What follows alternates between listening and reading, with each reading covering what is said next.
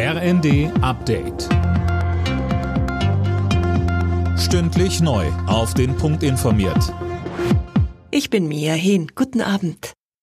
Der Sarg von Elizabeth II. ist von London nach Schloss Windsor gebracht worden.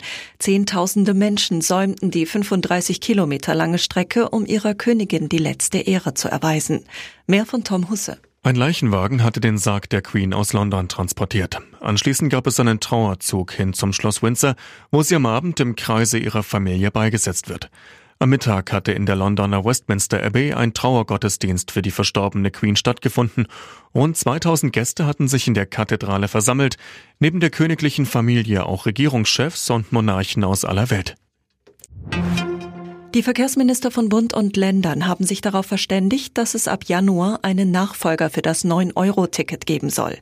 Wie genau der aussehen soll und wie die Finanzierung des Tickets läuft, steht noch nicht fest. Damit beschäftigt sich nun eine Arbeitsgruppe. Mehr als jeder dritte Flug in Europa ist in diesem Sommer verspätet gewesen oder ganz ausgefallen.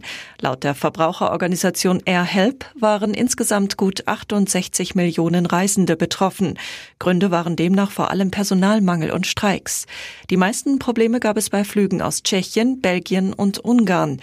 Über die Hälfte aller Flieger von dort kam mit Verspätung ans Ziel.